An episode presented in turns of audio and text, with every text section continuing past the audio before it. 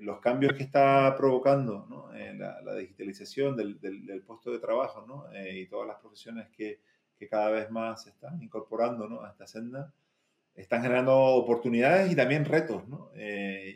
importantísimos a nivel global, desde las propias grandes ciudades, que son las grandes urbes que podemos decir que se beneficiaron en su momento de, de, ser esos hubs de, de, trabajo porque las empresas o las oficinas estaban ahí. Hasta ahora también, pues, pues las zonas rurales, ¿no? que han visto casi que el efecto negativo de, esa, de, ese movimiento y ahora están viendo una, una oportunidad ¿no? Eh, en, en, cuanto a que puedan haber profesionales viviendo allí, trabajando allí, gastando allí, activando esa economía de servicios local que tan importante es eh, y, se organizan al respecto.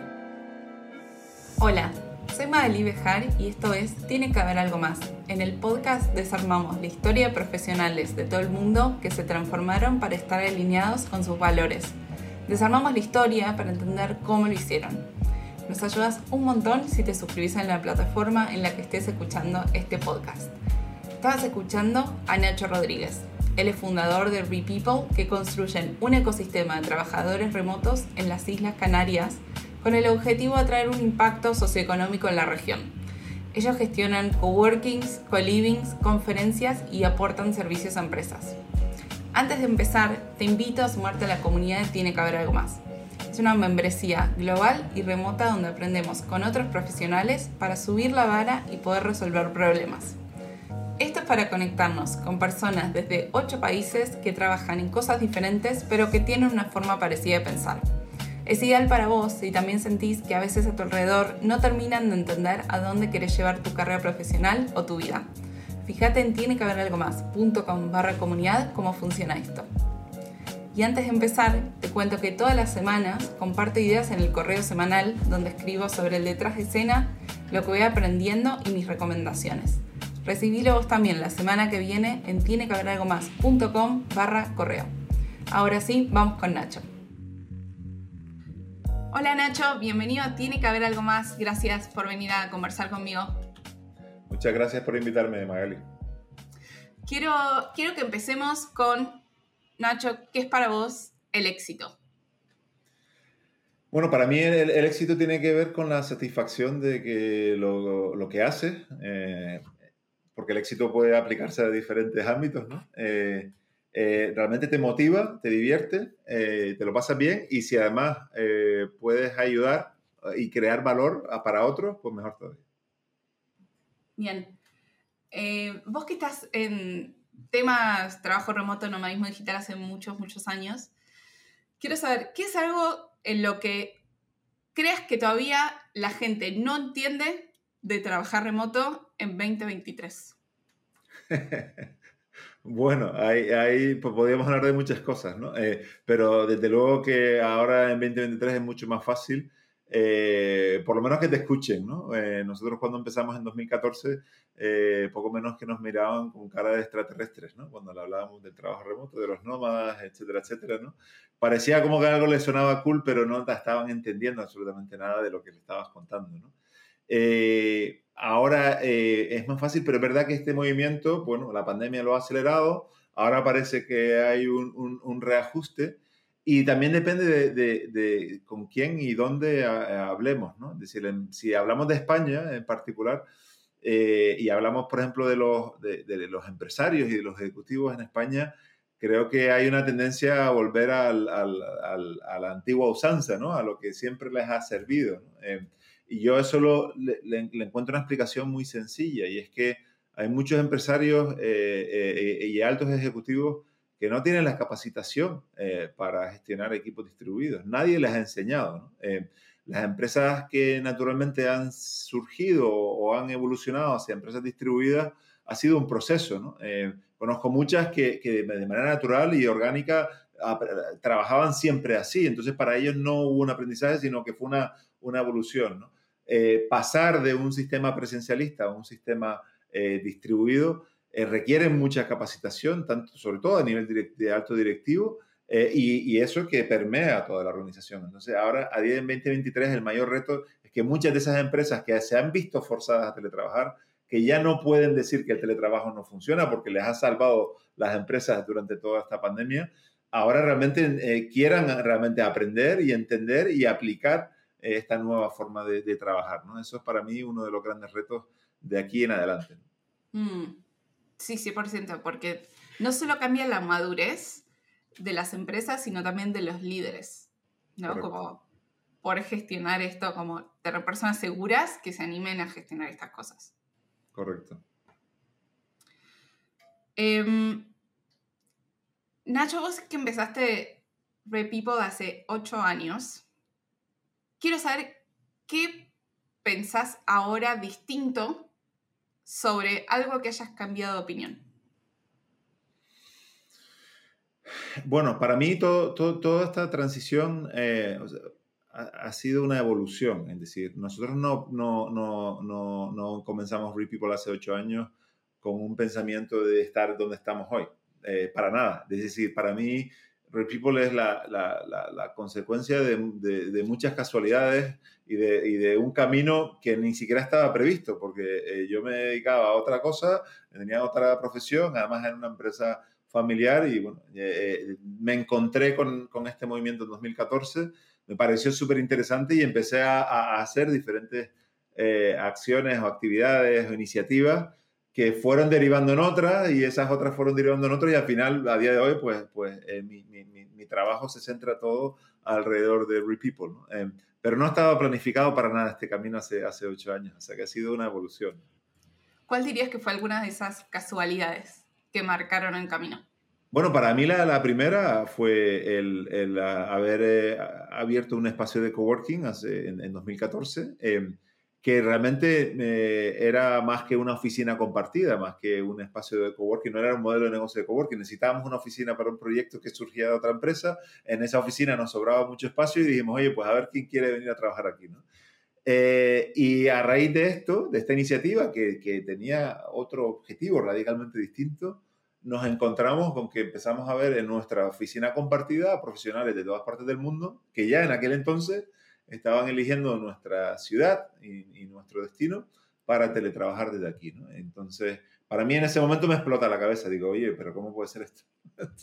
que, eh, y, bueno, yo, yo soy eh, de las Islas Canarias, de España, eh, pero tuve la suerte también de vivir muchos años fuera y de decidir volver, ¿no? Porque tenía muchas otras opciones profesionales para estar en otros sitios, pero, pero me tiraba mucho volver a, a, a, mi, a mi sitio de, nacimiento, a mi ciudad de, nacimiento. Y, y, para mí, sinceramente, fue una motivación totalmente personal. Es decir, el, el, interactuar con estos profesionales fue lo que me llamó a, entender qué estaba ocurriendo. Y a ver de qué manera podíamos conseguir que esto que ya estaba pasando de manera orgánica fuera más, se implementara más, se promocionara, porque me parecía que tenía unos valores naturales muy potentes, tanto para los profesionales en sí, que gozaban o disfrutaban de esta libertad, eh, eh, pero también por, por, por, el potencial que vimos en aquel momento que tenía para nuestra propia eh, ciudad, para nuestro propio interno, para nuestra propia comunidad. y por eso, bueno, pues ha sido una, un roller coaster, ¿no? Básicamente, ¿no? Como una montaña rusa de, de, de, pues toda una, una, trayectoria donde hemos aprendido muchísimo, donde hemos intentado hacer muchas cosas diferentes, nos hemos equivocado, hemos acertado en otras. Eh, y, y, la verdad que no, no, no cambió nada del trayecto. ¿no? Eh, lo, lo, que tengo ganas es ver de, qué es lo siguiente. ¿Por qué después de haber visto muchos lugares del mundo decidiste volver a Islas Canarias? Bueno, yo creo que el resumen, eh, porque son muchas pequeñas cosas, pero se, se podría resumir en, en, calidad de vida, básicamente. Mm. tengo, tengo la suerte de haber nacido en un sitio donde se disfruta de una calidad de vida que no sé, por, que posiblemente estemos en el top 1% mundial, eh, sinceramente.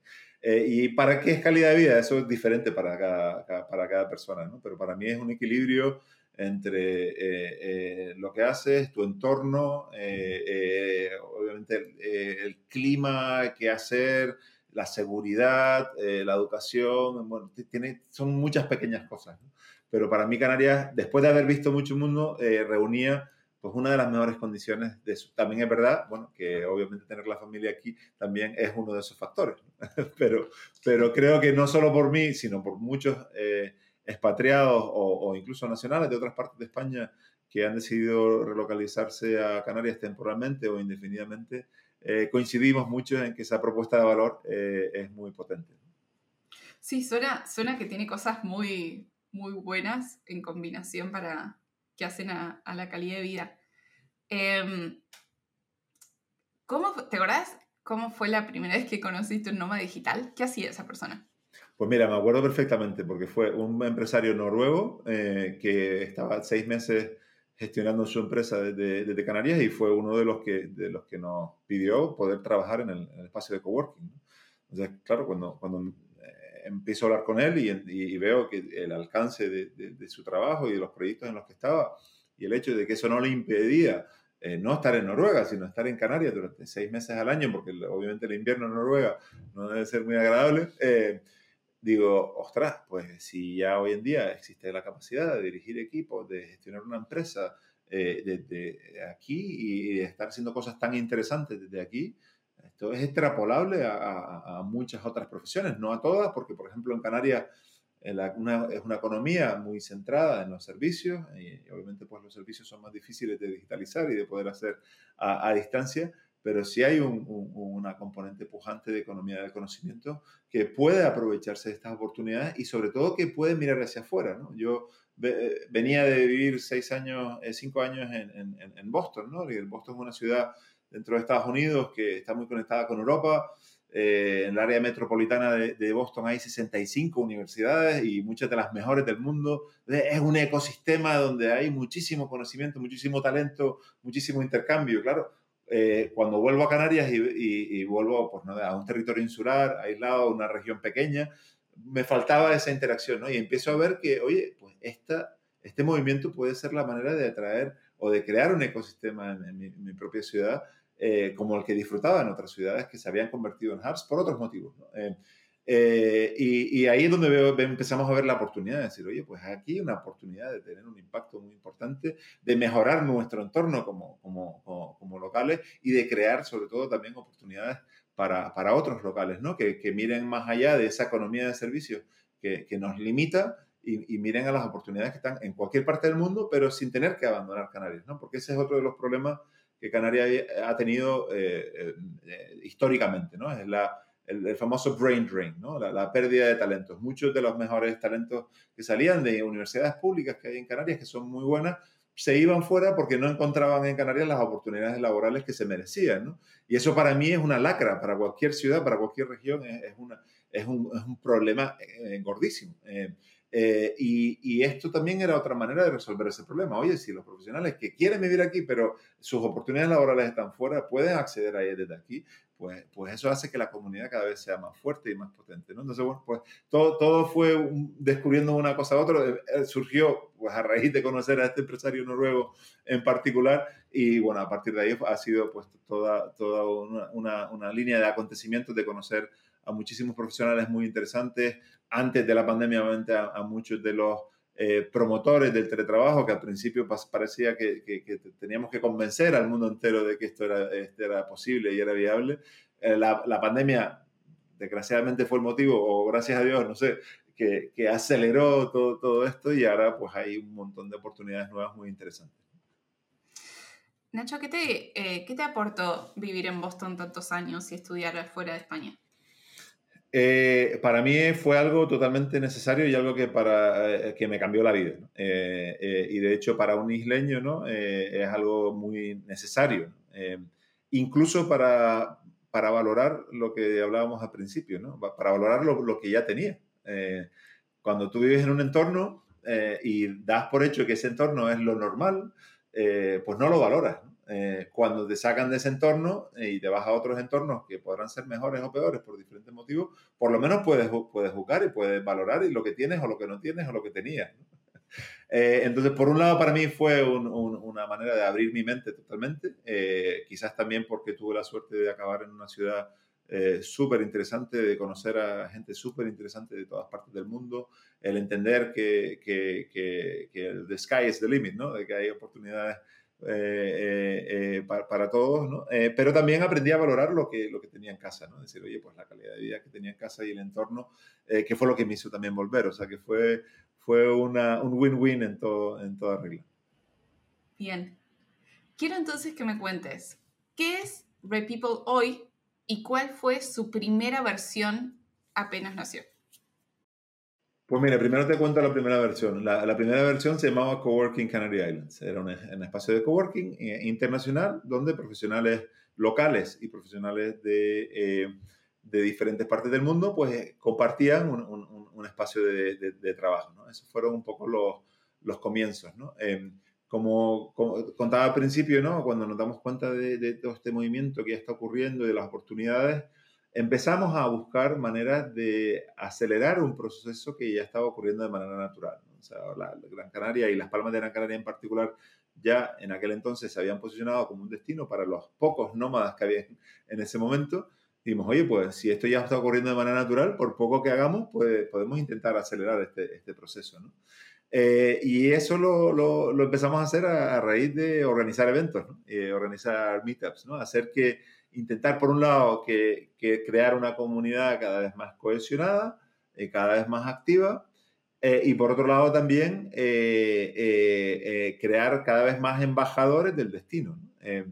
Canarias tradicionalmente es un destino turístico, esa es una de las industrias principales en Canarias y que es el responsable del 40% del Producto Interior Bruto de Canarias, es el turismo tradicional. Ya éramos conocidos como destino, pero como destino turístico. Eh, pero el, nómada eh, o el teletrabajador no es un turista. Eh, yo lo llamo siempre un, residente temporal. Es decir, él no quiere hacer la vida del turista, no quiere ir a un resort y estar ahí eh, eh, eh, haciendo vida de, turismo, ¿no? Porque eso, ah, vale, una semana está bien, pero cuando llevas dos semanas ya estás cansado, ¿no? Del, buffet de, la, comida, ¿no? entonces, em, empezamos a encontrarnos con que teníamos que crear, hacer una especie de promoción diferente a la que se venía haciendo tradicionalmente. Hay una industria turística muy potente, con muchos medios, y nosotros teníamos que empezar a comunicar que Canarias era mucho más que eso. Sí, que era un destino turístico, pero que aquí se podía vivir muy bien, que existía una comunidad de teletrabajadores, que podías hacer vida normal y que había eventos culturales, eh, eh, que había eh, empresas, que había proyectos interesantes. Empezamos a trabajar en esa dirección, a, raíz de organizar eventos, de crear contenido, pues, pues, una serie de, de, de iniciativas que, que, a principio empezamos solos, ¿no? Es decir, un poco como hablábamos al principio, desde el ámbito privado, decir, oye, pues, ¿qué podemos hacer con los pocos recursos que tenemos? Pues, pues ir un poco escalando, ¿no? Eh, y, y, a raíz de esto también empezamos a encontrarnos con otras necesidades que no están cubiertas. ¿no? Eh, a raíz del coworking, muchos de nuestros coworkers nos piden alojamiento flexible y con esa capa de comunidad que, que encuentran en el coworking. ¿no? Y eso buscamos y, y, encontramos que ya tiene un nombre que se llama co-living. Entonces, oye, pues hay que montar un co-living, porque si eh, esta necesidad no está cubierta, pues hay que, hay que, hay que proponérsela, ¿no? Eh, y, y, a raíz del coworking empezamos a crear espacios de co-living. Eh, después de crear varios espacios de co-living que, que, han tenido bastante éxito, nos damos cuenta que existe otra necesidad no cubierta que se llaman company retreats, ¿no? Que las empresas ya distribuidas en aquel entonces se necesitan reunir y que necesitan pues una serie de, de, alojamientos un poco más diseñados para, para esos grupos eh, y dijimos, oye, pues, pues, pues, vamos a hacer company retreats también, ¿por qué no? Eh, porque Canarias es un destino muy agradable para hacer un, un, company retreat. Entonces empezamos a investigar en ese área y también a, a, a crear eh, company retreats, ¿no? ¿Qué más? Bueno, eh, llega la pandemia y el mundo entero se, se, se ve forzado a, teletrabajar y claro, nosotros ya en, ese entonces pues teníamos un know-how de cerca de seis años eh, pues eh, promoviendo el teletrabajo y, y, siendo advocates, ¿no? Otra de las iniciativas que hicimos cuando nos cansamos de hacer eventos en, en, Canarias, creamos una iniciativa que se llama Remote Afterworks, hicimos un tour alrededor del, del, mundo, haciendo meetups en Londres, en Nueva York, en San Francisco, en Boston, en Berlín, eh, precisamente pues reuniendo a, a, los, eh, a, las pequeñas comunidades que había antes de la pandemia de advocates de remote work, eh, para que se conocieran entre ellos y para que juntos pudiéramos hacer un esfuerzo más grande, ¿no? Y aprender entre, entre nosotros de qué se estaba haciendo, de qué se podía hacer y cómo un poco retroalimentar este, este movimiento. Bueno, al final, para hacerte la historia más corta, a día de hoy Eh, RePeople es una, una empresa que eh, gestiona, sigue gestionando espacios de coworking, eh, centros de negocios también, eh, lo que le llaman el Flex Office, porque precisamente uno de, de, de, los hitos que buscamos es atraer también a empresas, crear un pool de talento que, haga, que atraiga a la empresa y la empresa necesitan espacios de trabajo también y para eso tenemos espacios de trabajo privativo, tenemos espacios de co-living, eh, ahora hemos creado una línea de espacios de co-housing, es decir, para también aquellos remote workers que quieren el factor comunidad, pero quieren también tener su, su, su independencia. Eh, seguimos organizando eventos. Ahora, precisamente a partir del día 15, organizamos el eh, Gran Canaria Nomad City Festival, eh, que es un festival para celebrar pues, pues que, que la, la, comunidad en, en, en Gran Canaria, eh, darle visibilidad, conectarla entre ellos y seguir promoviendo el, el destino. Organizamos también con carácter anual una conferencia que se llama Repeople Conference, donde ya ahí sí que hablamos un poco del espectro más amplio de, de, esta transición que tiene que ver con el cambio de la, de, la, de la, forma de trabajar. Y por último, pues tenemos también una línea de consultoría donde ayudamos también a, a otros destinos a, a, implementar estrategias como la que nosotros de manera totalmente orgánica implementamos y ejecutamos eh, para que este movimiento también pueda ser beneficioso para otros eh, eh, destinos alrededor del mundo. Bien. Nacho, ¿qué dirías que es lo más difícil de organizar una conferencia? ¿Cuál es la idea más difícil? ¿Cuál es, ¿Qué es lo más difícil de organizar una conferencia? Uf, eh, interesante pregunta. eh, para mí lo más difícil es eh, saber, intentar adivinar eh, cuál es el valor que busca o, la información que, busca la audiencia. Eh, cuando uno organiza una conferencia, uno siempre intenta, ¿no? Empieza a montar speakers, contenido, pero claro, eso es algo in, interno, ¿no? Eh, sí, con, haces consultas y preguntas, pero, pero nunca sabes si, si, realmente vas a acertar del todo en cuanto al valor que van a obtener o que buscan la, lo, lo, lo, la audiencia. Eh, y, y, nosotros alrededor de organizar tantas eh, conferencias, al final hemos, hemos llegado a un formato que nos encanta, que es el formato de LAN Conference. ¿no? Eh, el, el, el, LAN Conference, para los que no lo conozcan, pues es un evento que se organiza de manera totalmente orgánica entre la propia audiencia. Es decir, la audiencia es la que propone los temas de los que quieren hablar o los que quieren aprender. Eh, la propia audiencia vota cuáles son, de todos los temas que se han propuesto, cuáles son los que más le interesan. Entonces, al final hay una mayoría que, que decide cuál va a ser eh, el, el, formato y los temas que se van a tratar y después eh, a través de diferentes breakout groups eh, eh, se organizan eh, grupos de, discusión, donde todos participan.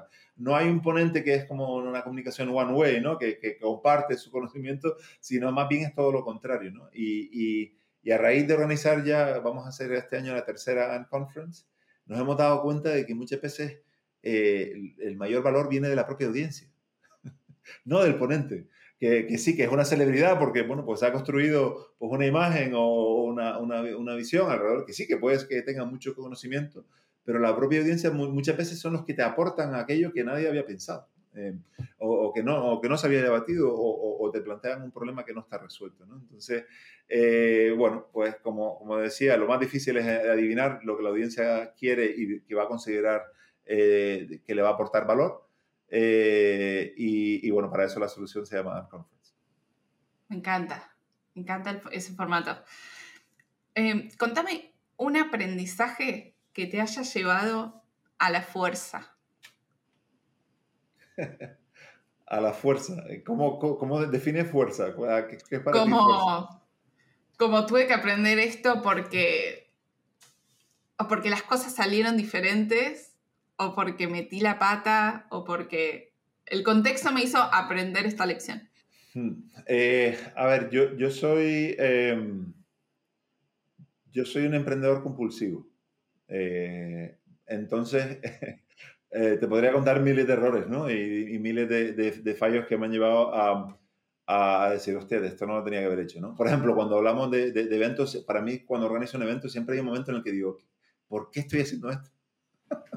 Y tú que lo has hecho, lo habrás pensado mil, mil veces. Mil veces, mil veces. Eh, pero cuando eres un emprendedor compulsivo, sabes que hay un trial and error que solo te va a llevar a, a mejorar o a aprender o a lo mejor a volver a equivocarte por tercera vez, pero bueno, había que, había que, había que pasar ese, ese camino. ¿no? Eh, y, y, no, y no, sinceramente no me juzgo tanto, eh, porque quizás es porque me divierto haciendo lo que hago y muchas veces no lo hago solo por eh, un pensamiento puramente económico, sino más porque me apetece hacerlo. Entonces, no, no, me, no, me, no me preocupa tanto los errores, sino primero el, camino, ¿no? divertirme en, en, lo que hago eh, y, bueno, obviamente a uno le gusta tener éxito en las cosas, pero, pero sabes que, que eh, para llegar al éxito te tienes que equivocar, equivocar muchas veces. Entonces no me preocupa esas equivocaciones. Entonces contame algunos ejemplos de cosas que salieron diferentes a cómo te lo imaginabas, o errores o fracasos, la que puedes elegir la categoría que quieras. Por 100 puntos, ¿cuál elegís?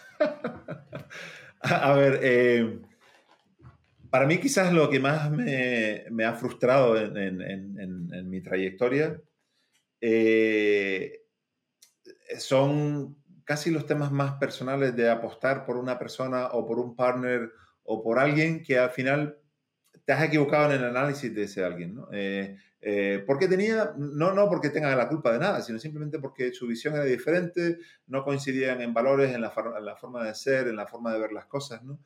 Y, y, todo ese camino y esa, esa, energía invertida, cuando dice, llega un momento en que ya dice, esto, no hay manera, o sea, esto es, tenía que haberlo pensado bien antes, ¿no? Eh, para, para, mí ese es uno de, los, de los temas que más eh, me roban energía, por decirlo de alguna forma, ¿no? Eh, y, y, quizás es por, como decía antes, por mi forma de ser, quizás más, más impulsiva y donde tiendo a darle siempre eh, la confianza a la gente hasta que, hasta que se la tengo que quitar, por decirlo de alguna manera, eh, pues me ha llevado muchas veces a, pues a, posibles desilusiones, pero que no son culpa de, de, nadie, quizás culpa a veces mía por no pararme, pensar mejor, eh, intercambiar y realmente aterrizar si eso tiene sentido para, para, los dos y después intentar llevarlo, ponerlo en, en, en, marcha juntos, ¿no? Entonces, quizás ese es uno de los puntos a, mejorar en el futuro. Ok. ¿Y cómo haces ahora para elegir personas que se involucran o en el proyecto o con las cuales quieres trabajar o armar nuevas cosas? Pues mira, yo me fío mucho del instinto. Eh, eh, sé que no es lo adecuado y si seguro que me está escuchando algún eh, responsable de recursos humanos se estará tirando de los pelos. Pero es que no, no, no, tengo tiempo en hacer unos análisis tan, sino al final el instinto y haber interactuado con tanta gente, eh, sabes hacer las preguntas, si sabes hacer las preguntas adecuadas, sabes cómo ver, ver, cómo esa persona pues, interactúa contigo, o simplemente analizar qué es lo que ha hecho de aquí para atrás y ver si eso tiene sentido, si va en la dirección que, que tú vas, pues mm, tienes un alto riesgo, una alta probabilidad de acertar, ¿no? Eh, te puedes mm. equivocar, como todo, pero yo tiro mucho de eso, ¿no? de la suma de, del conocimiento y de la experiencia adquirida y de intentar un poco pues, profundizar en esa persona y a lo mejor empezar por algo más pequeño, ver si eso funciona y después ir a lo mejor a retos más grandes. ¿Qué es alguna pregunta que, que les hagas a las personas para, para, entender esto? Bueno, a mí me interesa mucho eh, todo lo que tiene que ver con la, eh, la parte no económica. ¿no? Es decir, hay muchas personas que, oye, que trabajan por dinero y eso es, es normal o vivimos en una economía capitalista y es, un estándar, ¿no? Pero me interesa mucho más eh, lo que les motiva, esa, esa, ese salario emocional, ¿cuál es? Eh, ¿qué, ¿qué, es lo que realmente les, mueve como personas? Si estuvieran, si tuvieran su vida económica resuelta, ¿qué harían? ¿no? Eh, yo creo que eso es uno de los factores que te, que te da a entender que realmente qué les mueve. ¿no? Porque el dinero sí te mueve hasta en cierto punto, pero a partir de ahí, eh, bueno, sí, hay gente que solo se mueve por dinero y eso es infinito, pero yo, gracias a Dios, no conozco a mucha gente de ese tipo. Eh, eh, pero hay otras que le mueven pues determinadas pues, personales, ¿no? Entonces yo creo que ese es el área donde más se profundiza. Nacho, ¿qué harías vos si ahora te depositamos desde la producción de Tiene que haber algo más un millón de euros en tu cuenta? ¿Qué cambiarías? Pues creo que, a ver, muchas de las cosas que hemos hecho de aquí en el, pasado, como, como, como creo que también, eh, por lo poco que hemos hablado ustedes también, ha sido a base de, tirar de, voluntarios, de personas que les interesaba este, este, este, este movimiento, ¿no? estas, estas iniciativas, ¿no? y que dedicaban pues, pues, el tiempo libre que no tenían pues, hacer ciertas cosas. ¿no?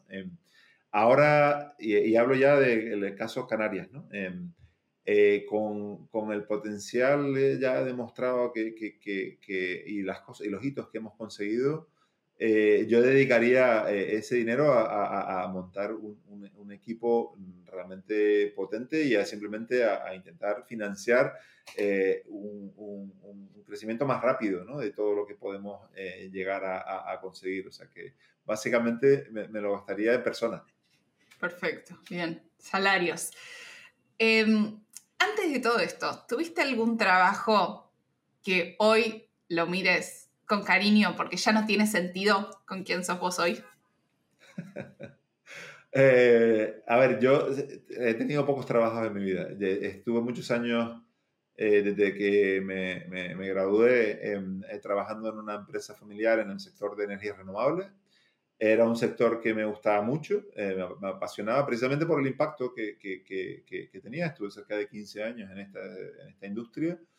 Eh, eh, pero también me di, me di, cuenta en un momento determinado que, también estaba en, en, ese trabajo quizás por, por la influencia de mi familia, no tanto porque yo hubiera elegido personalmente, sino que al final te, todo te influencia, todo lo que está alrededor tuyo. Y estaba contento, pero no era mi camino. Entonces, eh, ahora eh, sigo participando en esa empresa, sigo intentando ayudar, pero siempre desde, desde como externo, ¿no? Em, pero me he dado cuenta de que lo que realmente me apasiona es mi, propio proyecto personal y lo que llevo haciendo varios años. Mm. ¿Qué dirías que fueron algunas buenas decisiones que tomaron en RePeople en toda su historia que hicieron que ganara atracción? Bueno, precisamente crear la marca RePeople. Eh, antes de que existiera RePeople, que eh, la marca en sí eh, se creó en 2021, eh, RePeople significa, es una palabra que tiene una historia curiosa. RePeople significa repoblar. normalmente en inglés se utiliza repopulate, ¿no?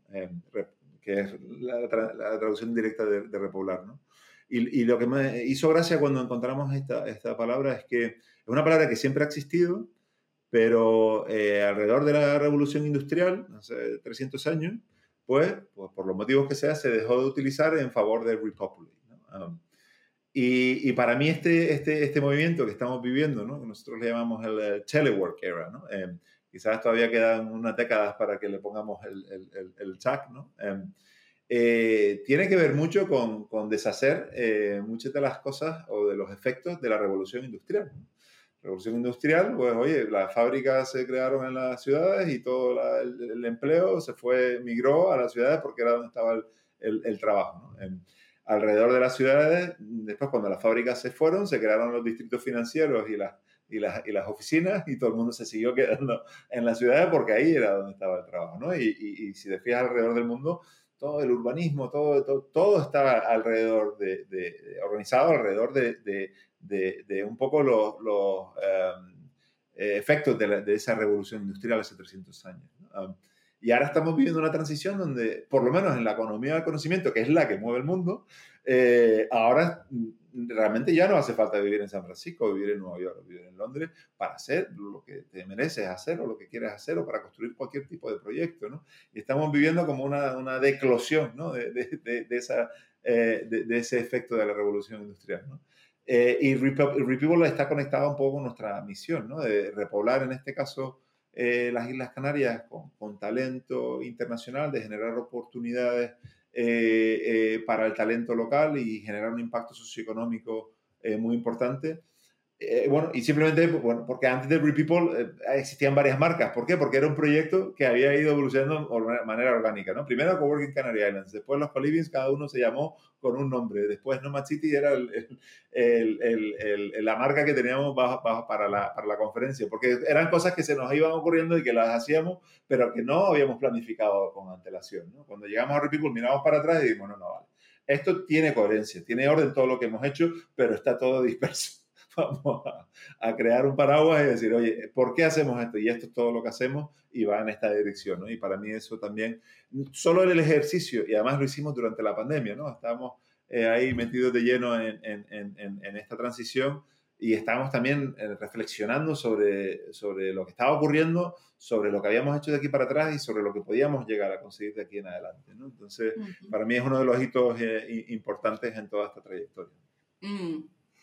¿Sabes que se me viene, se me viene a la cabeza esto que cuando vas creciendo, como haciendo proyectos que, parece, que quizás a vos te hace sentido, pero para el resto no, algo así también le pasó Tiene que ver algo más, que fue creciendo como para todos lados. La gente de afuera no lo entiende. ¿Cómo hiciste vos para superar esa dificultad de poder explicar tu proyecto de manera fácil para que personas que no tienen nada que ver con esto entiendan qué estabas haciendo?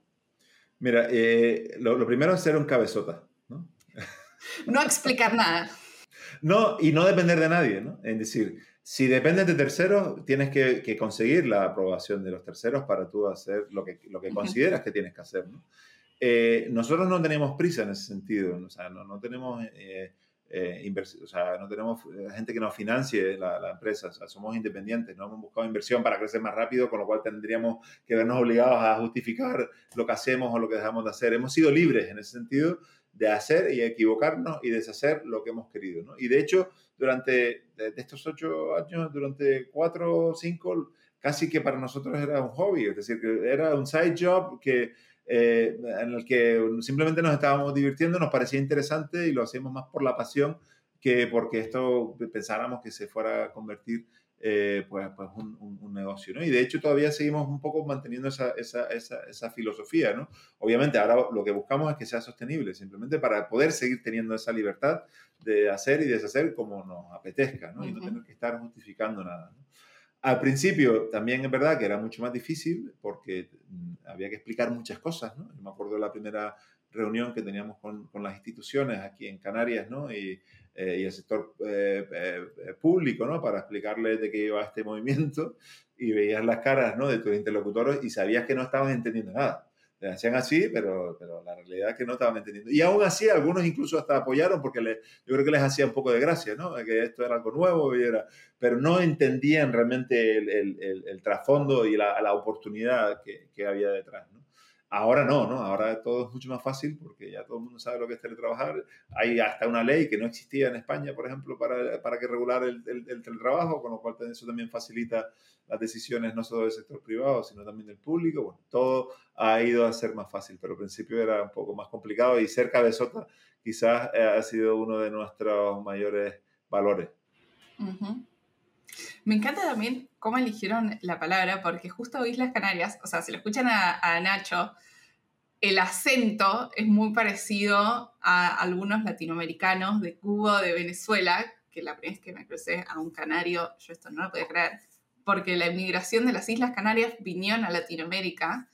Entonces, esa me parece que es genial la palabra para volver a, popular eh, la isla y llevar más acentos también para allá. Sí, eh, mi, mi abuelo, sin ir más allá, emigró a Cuba, eh, volvió, después emigró a Venezuela, eh, después volvió, y hay una parte de la familia de mis tíos abuelos que se quedaron en Venezuela y bueno, ahora viven en Florida, y esa es una realidad y es una, una, una, conexión, y además está, está más que comprobado por el acento, ¿no? Siempre nos comparan con, con, Cuba, con Venezuela, con Chile, más que, que con, con, España, ¿no? Que es el, el, país, ¿no? Entonces, pues sí, tiene que ver también un poco con esa historia de la migración, que fue por trabajo. O sea, mi abuelo emigró porque aquí pasaban hambre y tenían que buscar eh, trabajo y nuevas oportunidades.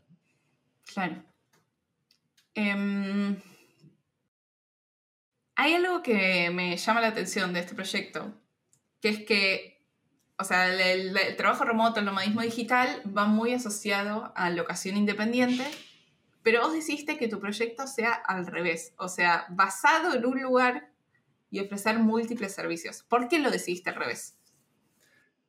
Porque eh, me di cuenta que la oportunidad para nosotros como comunidad estaba en la atracción de ese talento a nuestra región.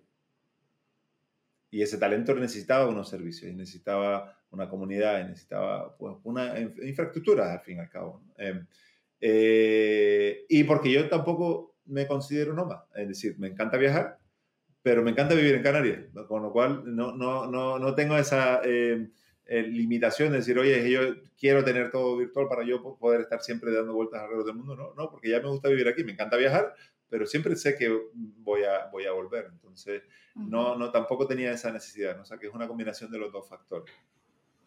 Ok. Nacho, última pregunta. ¿Cómo hacemos para cerrar este capítulo? Algo que nos haya quedado pendiente de conversar o puede ser un último mensaje a la audiencia que quieras repetir o algo nuevo. Micrófono libre.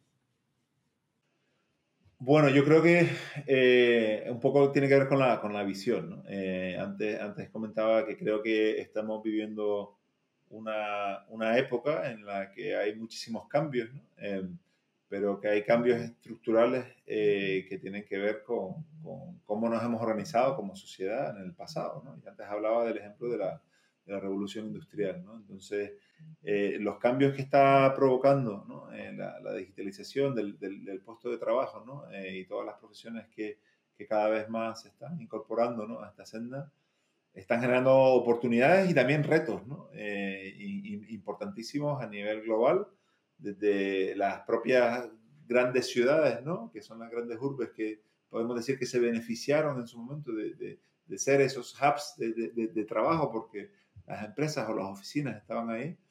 Hasta ahora también, pues, pues las zonas rurales, ¿no? que han visto casi que el efecto negativo de, esa, de, ese movimiento y ahora están viendo una, una oportunidad, ¿no?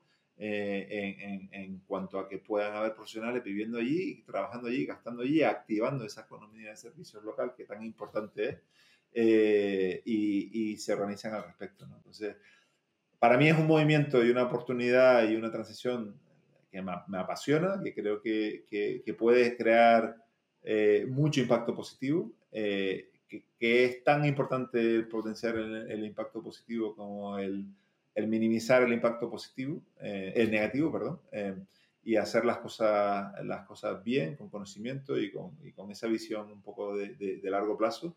Y para ello, pues, pues me encanta que haya proyectos como, como, como el vuestro, Magali, que a través de, del podcast pues, pues le dais voz a, ¿no? a todos estos actores que están haciendo eh, cosas tan, tan importantes ¿no? en, en diferentes partes del mundo como sobre todo pues el del, trabajo que estáis haciendo para la propia comunidad de, de, Buenos Aires, que, que, ya sabemos que es súper importante y que aporta eh, muchísimo valor.